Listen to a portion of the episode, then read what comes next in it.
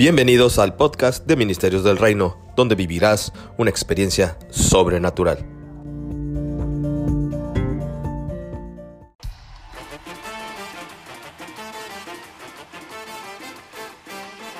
Hola, ¿qué tal? ¿Cómo están? Bienvenidos.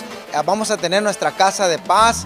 Vamos a hablar acerca de la importancia y que vale la pena el proceso. Hay un llamado y hay un envío, pero en ese periodo tenemos el proceso o la ley del proceso.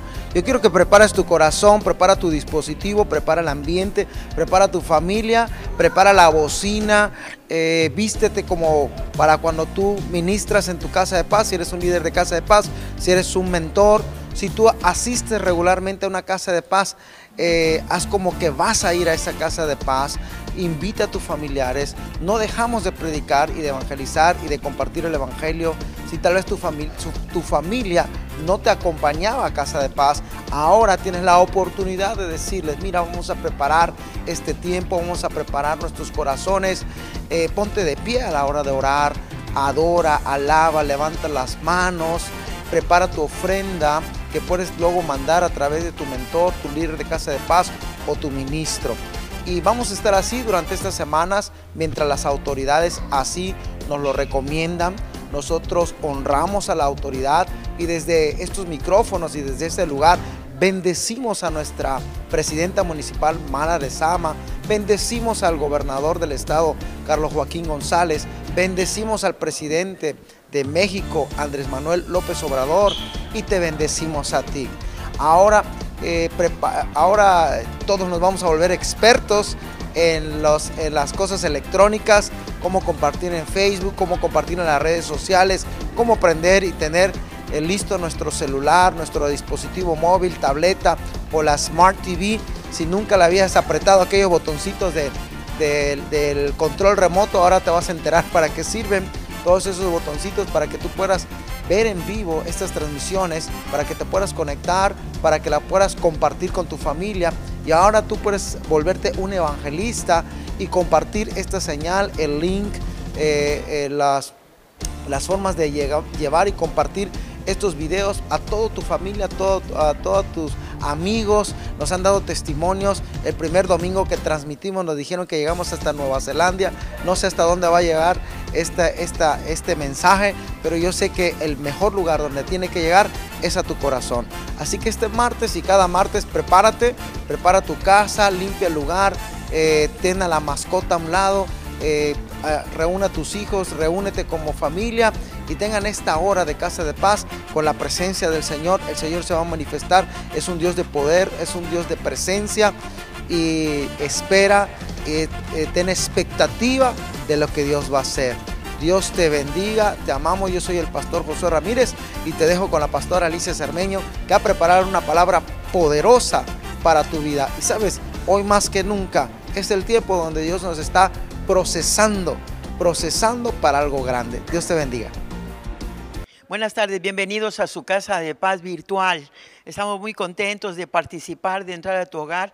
Te damos las gracias por haber abierto las puertas, eh, por haber abierto eh, tu- el internet y, y tu pantalla televisiva o, tu pantalla de, teléfono. Eh, qué gusto estar dentro de tu casa. Esta, esta tarde vamos a estar viendo la ley del proceso. ¿Qué es la ley del proceso? Vamos a, te voy a pedir que saques tu Biblia, si la tienes ahí en tu mesa, bien, comienza a abrirla. Eh, yo te pido que ahí donde estás con tu familia, como sacerdote de tu casa, como jefe de tu casa, eh, puedas tener todo lo que se necesita, hojas para escribir, una pluma, un lápiz, eh, tu Biblia, y para que estés dispuesto. Dispón tu corazón en este momento. Padre, te damos muchas gracias. Gracias Señor porque tú nos quieres preparar, adiestrar y equipar para las actividades a las que tú nos has llamado. Te pedimos Señor que tú bendigas este hogar, que tú bendigas esta familia. Señor, declaramos en el nombre de Jesús que tu presencia está permanentemente ahí. Señor, tu palabra dice que donde hay dos o más congregados en tu nombre, tú estás presente. Nosotros lo creemos, Señor, y nos hacemos uno con esta familia a donde estamos entrando. Y Padre, te damos muchas gracias por esta oportunidad de compartir tu Espíritu Santo moviéndose en cada mente y en cada corazón. Lo declaramos ahora cubiertos por la sangre de Cristo. Declaramos, Señor, que hay una mente receptiva, Señor, y que hay una mente humilde y enseñable para entender los propósitos que tú tienes para cada uno. Te lo pedimos, Padre bendito, quédate con nosotros en el nombre de Jesús. Amén, amén, amén. Y bueno, como les decía, la ley del proceso es la que vamos a estar estudiando en esta tarde noche. Y en el Evangelio de Juan, capítulo 15, versículo 16, que lo vamos a tomar como en primer lugar, dice, no me elegisteis vosotros a mí, sino que yo os elegí a vosotros. Y os he puesto para que vayáis y llevéis fruto y vuestro fruto permanezca para que todo aquello que le pidieres al Padre en mi nombre, Él os lo dé. Y aquí vamos a ver qué es lo que es necesario para que el Señor nos dé aquello que nosotros le pedimos, qué es lo que es necesario para que nosotros llevemos fruto y para que el fruto permanezca. Eh, parte de esto vamos a ver de qué manera consiste la ley del proceso. Lo primero es un llamado de parte de Dios. Dios es el que nos llama. Nos puede llamar de, diferentes maneras. Y te voy a decir, Él nos puede llamar por medio de un sentir dentro de nuestro corazón. A veces nosotros decimos, el Señor me está llamando para que le sirva. El Señor me está llamando para que yo enseñe a los niños. El Señor me está llamando y a cada uno nos habla de diferente manera, en diferente tiempo, en diferente lugar, para un propósito completamente diferente. Entonces Dios pone en nosotros ese, sentir de participar, de cooperar, de servirle a Dios por todo aquello que nosotros hemos recibido.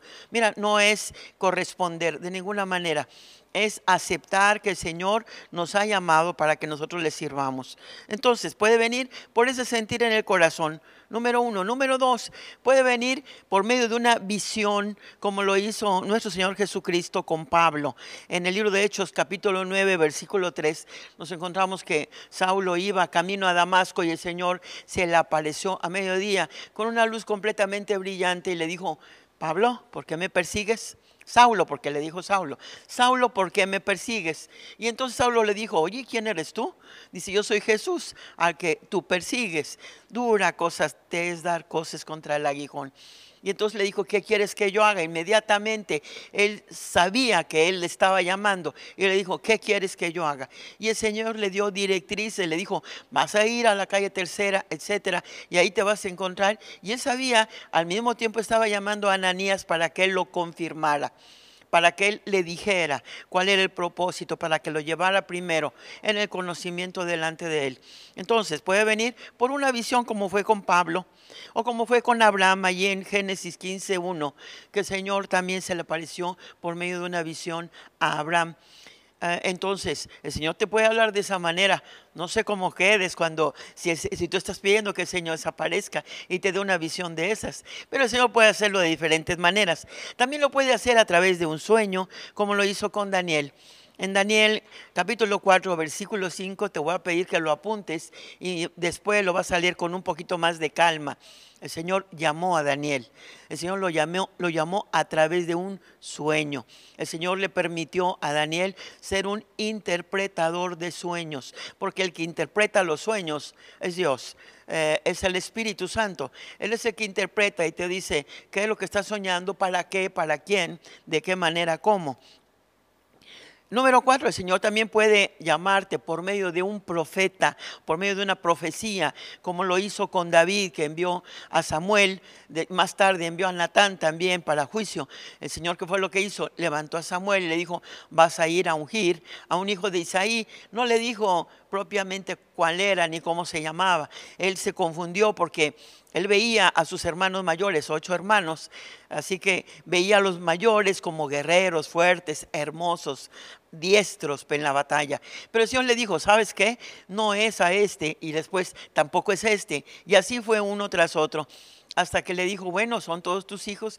Y su papá le dijo, ¿sabes qué? Está David, pero está por allá cuidando las ovejas. ¿Desde dónde te llama el Señor? Desde detrás de las ovejas te llama el Señor y te pone en lugares encumbrados y te pone en lugares especiales a donde Él te quiere llevar y donde Él te quiere llamar para que tú confíes en Él y para que tú hables acerca de Él. A Él lo llamó como un rey, a Él lo llamó como un salmista, a Él lo llamó como un profeta. Entonces, ¿de qué manera tiene que llamarte el Señor a ti como lo ha hecho con nosotros? Eh, también lo puede hacer, número 5, por medio de una visitación sobrenatural. Como lo hizo con Moisés, lo hizo a través de una salsa ardiendo. Y cuando llegó Moisés le dice, ¿sabes qué? Quítate el calzado porque el lugar en donde estás parado es un lugar santo, apartado. ¿Por qué? Porque aquí está mi presencia.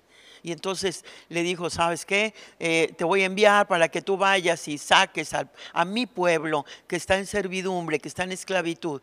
Y él le puso 20 mil peros, bueno, no 20 mil, pero sí como 5. Y le dijo, yo no puedo ir, yo no hablo bien. Eh, bueno, es más, faltaba para que le dijeran, no quiero. Pero no pudo resistirse porque a cada una de las peticiones negativas que él le hacía de no querer ir, el Señor le daba una respuesta. Entonces, a lo mejor tú le quieras decir al Señor, mira, yo no tengo conocimiento de la Biblia, mira, yo no soy fácil de hablar, mira, Tú le puedes decir diversas eh, negativas, pero el Señor eh, contundentemente va a echar abajo todo argumento que tú tengas para no ir. Eh, lo mismo hizo conmigo. Lo mismo hizo conmigo. Cuando me llamó yo le decía, Señor, pero ¿por qué yo? Y me dice, ¿por qué no? Y yo le decía, bueno, Señor, soy mujer. Y dice, yo soy el Dios de las mujeres y de los hombres. Yo le decía que no. Y el Señor me decía que sí. Y aquí estoy sirviéndole, haciendo mi mejor esfuerzo. Yo sé que nadie somos perfectos, pero sí somos perfectibles. Y el Señor nos llama, conoce nuestras debilidades, conoce también los, nuestros talentos, todo lo que Él nos ha dado. Y es para ponerlo a funcionar y para dedicarlo a Él, para dedicarle nuestra vida. Llega el momento en el que tú no le puedes decir, yo no voy, sino que le dices, heme aquí, yo iré y haré lo que tú me digas y seré la persona que tú dices que soy y haré lo que tú dices que haga y lo haré de la manera como tú quieres y no a mi manera. Entonces el Señor tiene una forma tan linda, tan preciosa de llamarnos para que nosotros le sirvamos que no podemos decir no iré. Eh, te voy a decir ah, cómo se puede confirmar el llamado que el Señor te hace. Eh, puede ser el pastor, puede ser el apóstol. Tu cobertura espiritual es la que te va a confirmar el llamado. Eh, puede ser profeta, puede ser eh, un maestro. La cobertura espiritual a la cual tú, tú estás atendiendo, la, la mejor persona para que te confirme tu llamado es el pastor de la iglesia. Porque el pastor te conoce, ha visto tu caminar, ha visto tu proceder, ha visto tu respuesta a todas las cosas que el Señor te ha dado. Entonces, el pastor o el apóstol que está sobre ti te conoce y sabe, y el Señor le revela qué tanto puede hacer contigo y hasta dónde tú puedes llegar. Eh, te voy a decir, hay personas que quieren ir por su propia cuenta. Y eso equivale a buscar nuestra propia gloria, a querer ir sin pasar el proceso, a querer subir. Y te voy a decir lo que el Señor hace. Cuando uno quiere llegar a la cúspide sin pasar el proceso, el Señor te devuelve al primer lugar y te dice, vuelve a empezar. Pero tú le dices que yo quiero estar arriba y el Señor te dice, vuelve a empezar, porque necesito forjar tu carácter, necesito prepararte, adiestrarte, equiparte, ministrarte, impartirte y tienes que ser humilde y enseñable. Entonces, el Señor para que te lleve a la cúspide, para que te llegue, te lleve al lugar a donde te tiene destinado, tiene que encontrar en ti una actitud humilde. Que tú digas, sí Señor, yo sé que yo te necesito. El ser humilde no quiere decir que no tengas dinero. El ser, humilde es reconocer tus limitaciones y que todo lo que a ti te falta, el Señor te lo puede dar, porque Él es el que está capacitado para conocer todo lo que hay adentro de ti y lo que te hace falta para alcanzar esa madurez. Entonces, ¿cómo tiene que ser nuestra actitud? Te lo repito, tiene que ser humilde y enseñable. Eh, ¿De qué, ¿De qué manera? Nosotros tenemos que tener ese deseo primero de conocerle. Hay personas que quieren llegar a ser profetas, ¿qué te diré? Apóstol. Ah, de repente hay una fiebre de apostolitis, todo el mundo, hola apóstol, ¿cómo está apóstol? Y no saben todo lo que acarrea un apostolado, ni idea tienen lo que están diciendo. Pero entonces, ¿cuál debe de ser la actitud de una persona que quiere acudir al llamado de Dios? En primer lugar, conocerle a Él, tener una, eh, una experiencia personal con Él, estar delante de Él y, y sentirte desnudo completamente, porque Él conoce todo lo que hay adentro de ti. Entonces, al conocerle, y empiezas también a conocerte a ti, conocerle, aceptarle a Él, aceptarle como tu Señor, como tu Salvador, como tu Dios, como el que manda. Señor es, viene de la palabra curios. Curios quiere decir el dueño de todo. De Dios, ¿qué te digo? El creador, el sustentador de todas las cosas. Así que tú tienes que aceptarle, aceptar cuando Él eh, te quiera corregir, porque Él dice que a todo aquel que recibe por hijo eh, que hace lo disciplina y si no se deja disciplinar viene a ser como, como un bastardo y no hijo. Así que uno tiene que aceptar la corrección, aceptarla y empezar a caminar de nuevo las veces que haga falta. No importa, aceptarlo, obedecerle, obedecer que lo que el Señor quiere que hagas. Te va a hablar de tal manera. Primero te va a hablar por medio de tu autoridad. Si tú no estás sujeto a autoridad, no hay autoridad en ti. No es de que tú grites o que tú digas malas palabras o que tú obligues a la gente a que haga algo. No, no se trata de eso. Se trata de que uno tiene que obedecer, obedecer al que está arriba para que seas obedecido abajo. Si tú no tienes esa actitud de obediencia, lo mismo va a pasar con el que te sigue a quien tú quieres mandar. Entonces, tiene que haber esa actitud de obediencia y entrar al campo de entrenamiento. ¿Qué es lo que vas a hacer? Al campo de entrenamiento, ahí vas a recibir instrucción. ¿Qué es lo que tienes que hacer y cómo? Con ejemplo, el Señor Jesús enseñaba a sus discípulos y les decía, mira cómo lo hago. Y después le decía, ayúdame a hacerlo. Después le decía, te voy a ayudar a hacerlo. Y después, más adelante, le decía, hazlo tú solo y yo te observo. Y después les enviaba. Entonces, nosotros tenemos que recibir instrucción. Necesitamos recibir capacitación, estar capacitados, sabernos capaces de hacerlo, haberlo experimentado y una, una y otra vez, corrigiendo errores hasta que los errores sean menos. Capacitación, impartición impartición de quién? De tu líder, de tu autoridad, de tu pastor, de tu apóstol, una impartición espiritual. Se imparte a través de las manos, se imparte a través de palabras, se imparte cuando tú caminas, cuando tú caminas junto a la persona que es tu autoridad. Tú ves cómo se desplaza, tú ves cómo se mueve, tú aprendes a conocer de qué manera responde, posiblemente vas a ver muchos errores y tú puedes hacerlo mejor, por supuesto, pero hay una impartición que tú recibes de parte de tu autoridad. Una ministración, ministrar, aconsejar, llevar hacia adelante, darte de lo que tiene tu autoridad darte del manto que tiene, impartirte de su manto, ministrarte. Si tú estás cabizbajo, deprimido, eh, afligido, eh, Él te va a ministrar, Él te va a levantar, Él te va a fortalecer. ¿Quién? Tu líder, tu autoridad, Él es el que lo va a hacer. Eh, ¿Qué más? Adiestramiento te va a enviar para que lo hagas. ¿Cuántas veces? Las veces que haga falta. Y tú puedes decir, ¿por qué otra vez? Y te va a decir, porque tienes que ser adiestrado una y otra vez. Y después te va a dar equipamiento, equipado. El Señor nos equipó y nos dio herramientas hermosas como son la oración, la intercesión, la Santa Cena el nombre de Jesús, el Espíritu Santo, los dones, los talentos, todo lo que el Espíritu Santo nos da, eso es parte del equipamiento, es algo que tú vas a llevar.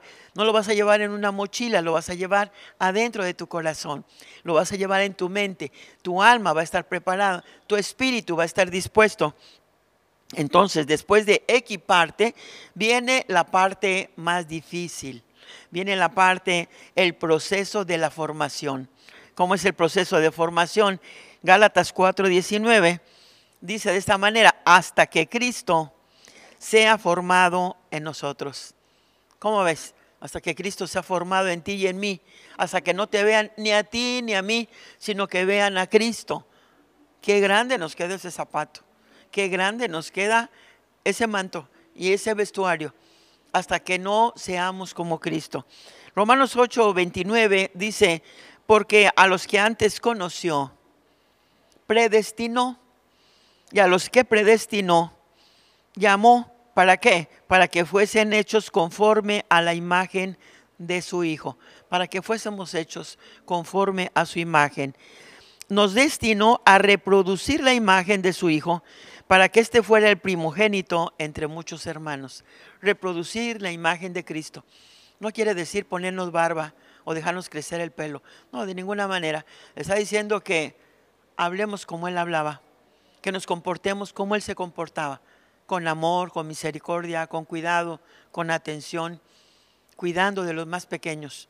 Eso es lo que el Señor quiere, que nosotros lo tengamos a Él como ejemplo, su manera de actuar, su manera de comportarse, su manera de pensar. La palabra de Dios dice que tenemos la mente de Cristo y esta mente debe de ir formándose más y más cuanto más nosotros leemos su palabra.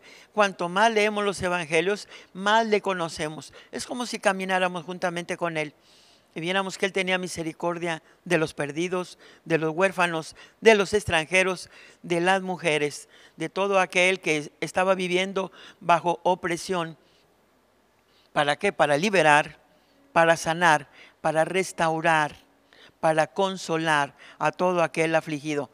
Eso es lo que el Señor está esperando de nosotros, una imagen de Cristo, que nosotros caminemos como Él caminó, teniendo cuidado de los demás. Dice que pongamos al otro en primer lugar que nosotros, por amor a las almas, por amor a tu prójimo, por amor a los hijos de Dios, por amor a Dios. En 2 de Corintios 3:18 dice, "Por tanto, mirando a cara descubierta como en un espejo la gloria del Señor, somos transformados de gloria en gloria, en la misma imagen como por el Espíritu del Señor." ¿Qué es lo que sucedía con Moisés cada vez que subía? Cada vez que subía al monte, sé que su cara resplandecía por haber estado delante del que es la luz delante del Todopoderoso. Y cuando bajaba era indescriptible lo que había en su rostro. Cuando nosotros hemos estado delante del Señor, dice que nos lleva de gloria en gloria. Y la gloria es la majestad, el poder, la autoridad, la honra, el honor que es de Dios. Entonces, Él quiere darnos de lo suyo, de lo suyo. No que nosotros le robemos la gloria, no, pero Él nos da de su gloria. Porque eso dice la palabra de Dios, que nosotros somos portadores de la gloria de Dios. ¿No te parece magnífico? ¿No te parece formidable lo que Dios hace con un ser humano? Y dice que la gloria de Dios está en vasijas de barro. Está refiriéndose a nosotros. Chon, porque esa es la fórmula de nosotros. Tierra, barro, eso somos. Y dice que para que la gloria no nos enaltezca, está en vasijas de barro. Gloria a Dios. ¿Y qué es lo que está forjando el Señor? Está forjando nuestro carácter, nuestro carácter. Carácter se le llamaba a las piececitas pequeñas de una imprenta que tenía que ser de acero bien forjado porque eran golpeadas cada vez que se entintaban, iban sobre el papel y tenían que estar firmes para que no se rompiera, para que cada vez que se imprimieran en aquel papel quedara de una manera clara. Así se llama, caracteres. Nuestro carácter. ¿Qué es el carácter? La suma de las cosas positivas y negativas que se han desarrollado por medio de nuestros pensamientos, motivos, actitudes, sentimientos y acciones. Sí, es la respuesta o la actitud personal que nosotros le damos a que cuando, cuando estamos bajo presión, cuando estamos pasando por pruebas, cuando estamos pasando por aflicciones, Eso es lo que nos define, nos define un carácter, una forma de comportarnos, una actitud en medio de los problemas. Hay personas que en medio de los problemas ah, se derrumban. Hay personas que comienzan a llorar, hay personas que comienzan a enojarse, a airarse. Y eso es lo que nos determina. Eh, nosotros tenemos que evitar el airarnos, el enfurecernos, el gritar. Tenemos que reflejar la imagen de Cristo. Nuestro carácter debe de ser de esa manera. Determinémonos a madurar, determinémonos a crecer. Primera de Juan, capítulo 3, versículo 2 dice, amados, ahora somos hijos de Dios, amén. Y aún no se ha manifestado lo que hemos de ser completamente. Pero cuando Él se manifieste, seremos semejantes a Él porque le veremos tal y como Él es. ¿Qué, es lo que nos va a servir a nosotros el alcanzar la madurez, el crecer en el conocimiento de Dios? El vivir de esa manera humilde y enseñable. Que no vamos a herir a nuestra familia, que no vamos a herir a nuestros, a nuestros semejantes con nuestra ira, con nuestra inseguridad, con nuestra falsa humildad, con nuestro orgullo, prepotencia, con esa forma de que nos hablen y por cualquier cosita nos rompamos como barrito de, tonalá. Hay personas que solamente porque no les voltearon a ver, se hieren, se van de la iglesia, se dañan, no me saludaste, no me viste, no te acordaste de mi cumpleaños, eh, no te fijaste que dejé de ir. Ah, sí, cuando necesitabas me hablaste, pero antes nunca más te habías fijado en mí. Y somos como jarritos de tonalá. Por cualquier cosa nos herimos. ¿Qué quiere decir? Que nos hace falta madurar, porque dice la palabra de Dios, poniendo nuestros ojos en Cristo, autor y consumador de la fe.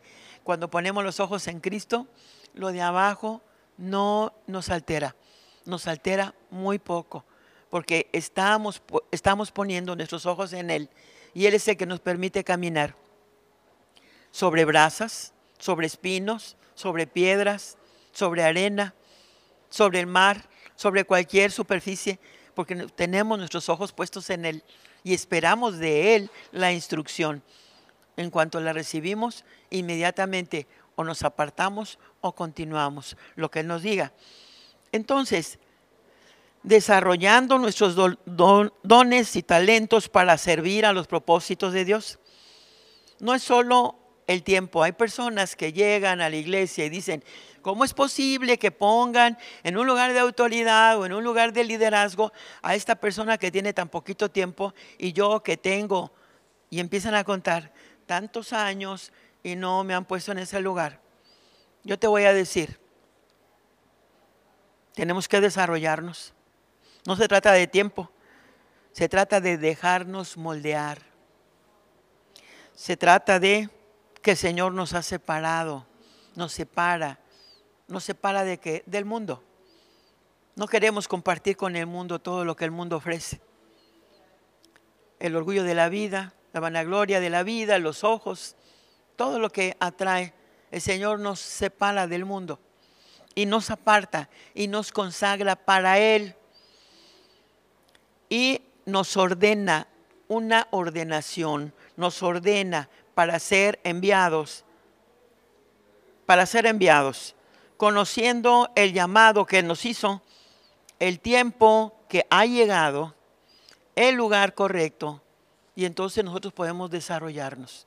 Así que no es cuestión de tiempo, se llama madurez. Es cuestión de madurez. Madurez también tiene que ver en no voltear a ver a los demás con envidia, con resentimiento, con odio, con codicia, ¿Por qué a ellos les dan y a mí no me dan? ¿Por qué ellos tienen y yo no tengo? ¿Por qué ellos son más y nosotros menos? ¿Por qué? ¿Por qué? ¿Por qué? Nosotros debemos decir, ¿para qué? ¿Para qué? ¿Para que me sirvan de ejemplo y no con envidia? ¿Para qué? ¿Para que me ayuden a llegar al siguiente nivel? Entonces, nosotros no debemos de compararnos. Una persona que se compara con otra es una persona completamente inmadura, porque Dios nos hizo a cada quien especial y único. Dios te hizo especial y único. Lo que Dios te ha mandado a que tú hagas, te voy a decir, yo no lo puedo hacer. Y si lo hiciera, lo haría de manera diferente y no lo haría como tal vez tú, de una manera estupenda, espléndida, lo puedes hacer. A mí Dios me llamó con un llamado especial.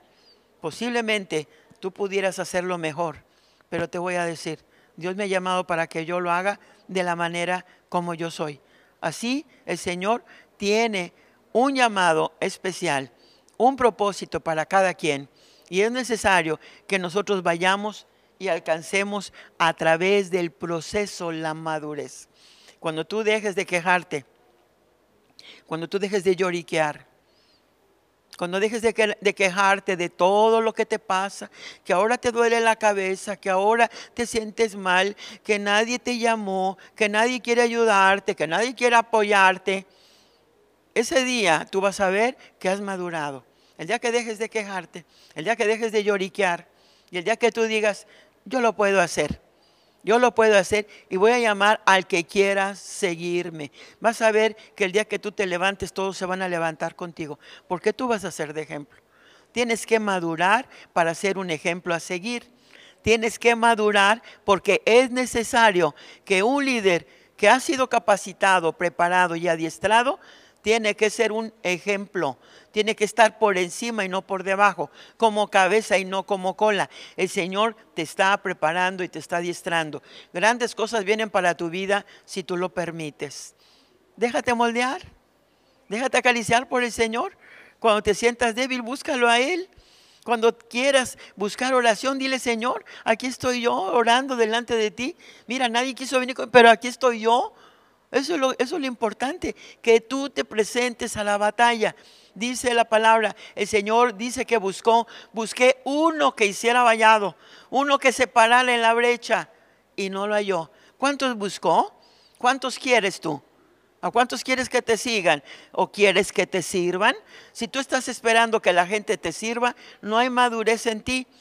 Eres tú el que tiene que servir a los demás, porque eres tú el que está capacitado, el que está adiestrado y equipado, el que ha alcanzado la madurez. Si Dios te dio, es para que des, no es para ti. Entonces, el Señor te ha llevado a la madurez. La fruta del árbol madura, el árbol no se la come. Tiene que pasar a alguien y tomarla y disfrutarla. El Señor quiere que te multipliques como un líder y que en el proceso vaya siendo ejemplo de los demás. El Señor quiere que te multipliques y que lleves fruto. ¿Por qué? Porque todos los ojos están puestos en ti como lo están puestos en mí. En este tiempo de dificultad, toda la gente viene y dice, ¿dónde está tu fe? ¿Por qué te fuiste a guardar? ¿Dónde está tu fe? Pero nosotros estamos convencidos que no queremos propagar, no queremos llevar la enfermedad a todos los demás. No lo hacemos por nosotros, lo hacemos por los débiles, por todo aquel que tiene alguna enfermedad eh, como la diabetes o alguna enfermedad como hipertensión y que puede quedarse y no puede soportar esto. El día de hoy habrá gente que te señale con el dedo, pero te voy a decir, tú eres una persona madura, has pasado el proceso o estás en el proceso. Entonces, tienes que levantarte y ser ejemplo para los demás.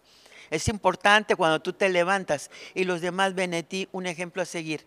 Levántate ahora, levántate ahora. El Señor quiere que lleves fruto y fruto en abundancia y que permanezca, que crezcas y que el fruto esté en ti permanentemente, no que te dejes caer. La palabra del Señor dice, siete veces cae el justo y siete veces será levantado. No permitas, no permitas que el enemigo venga y toque tu mente y que te quiera hacer temblar. Tú estás seguro del Dios que te levantó, que te fortalece. Él te está preparando y te está equipando porque cosas mayores vienen. En todas las formas, cosas mayores vienen y te está preparando para ellas. Déjate moldear, déjate equipar, confía en tu autoridad, confía en Dios, espera tu proceso, síguelo, no des ningún paso atrás no lo permitas.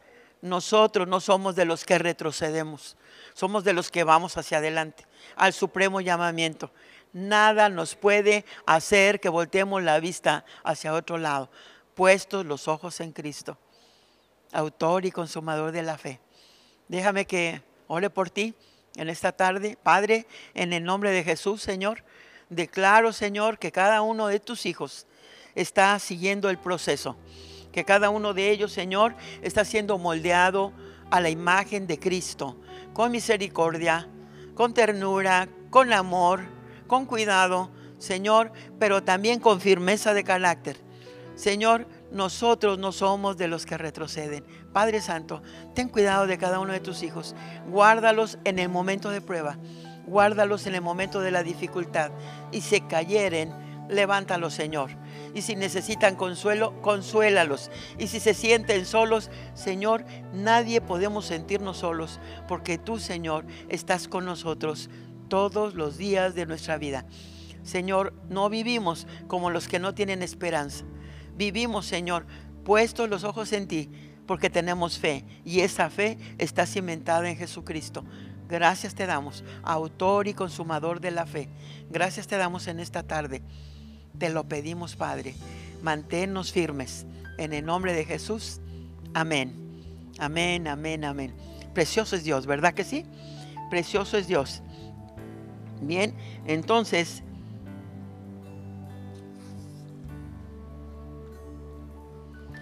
dice la palabra de Dios, en Malaquías 3, del 8 al 10, dice de esta manera, ¿robará el hombre a Dios? Y dijiste, ¿en qué te hemos robado?